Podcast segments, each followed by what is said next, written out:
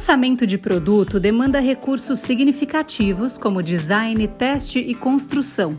A grande dúvida é: lançá-lo lentamente para selecionar clientes e ver como respondem antes de expandir?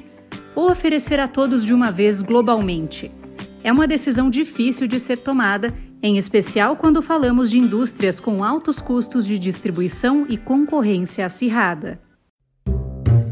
Cenário Relevante o podcast da CIS. Ao apostar tudo em um lançamento global, corre-se o risco de perdas substanciais caso o produto não faça o sucesso esperado. É preciso passar por negociações demoradas com diversos canais de vendas, aumentar os níveis de fornecimento, personalizar embalagens para cada segmento de consumo e pagar adiantado por serviços de distribuição. E só depois disso é que saberemos se esses custos serão recuperados. Por outro lado, um lançamento seletivo e mais lento pode te proteger contra os custos do fracasso, mas te impede de deslanchar no mercado por conta dos rivais do setor. É importante testar mercados em potencial, mas se passar meses estudando as respostas dos clientes, os concorrentes podem conquistar participação no mercado rapidamente. Há prós e contras em cada abordagem.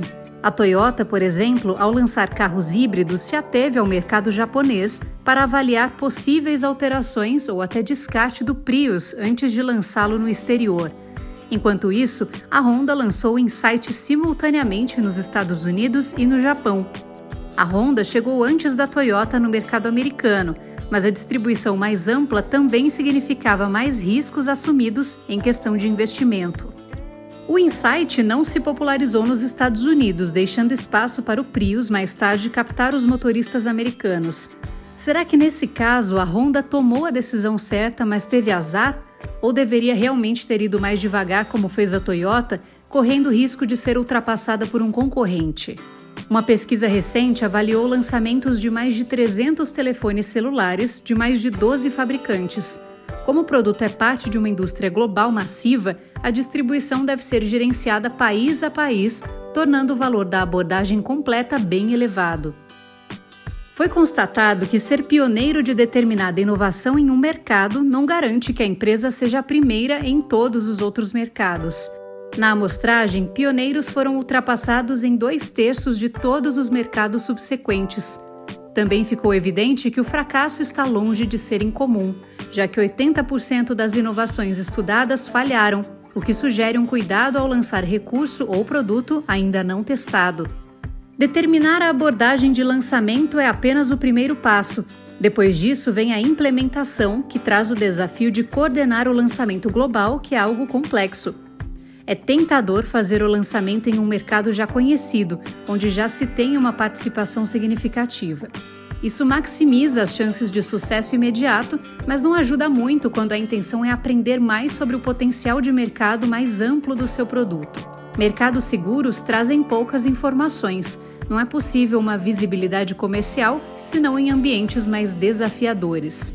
Há dois tipos de sinais que as empresas costumavam usar para entender melhor o potencial de um produto.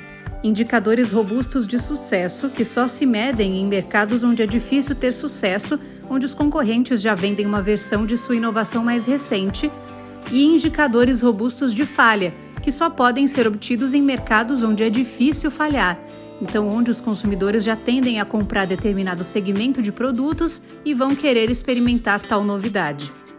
Esses dois tipos de sinais ajudam empresas a ter confiança em suas estratégias de lançamento, seja apostando tudo em um determinado mercado ou desistindo de fazê-lo. Não há soluções únicas para planejar a entrada no mercado, Ninguém escapa da incerteza, mas escolher uma estratégia de lançamento adequada às características específicas da sua empresa, inovação e mercado pode aumentar suas chances de sucesso. Continue acompanhando os conteúdos do Cenário Relevante, o podcast da CIS. Siga a CIS no LinkedIn e acesse o nosso site csprojetos.com. Até o próximo episódio.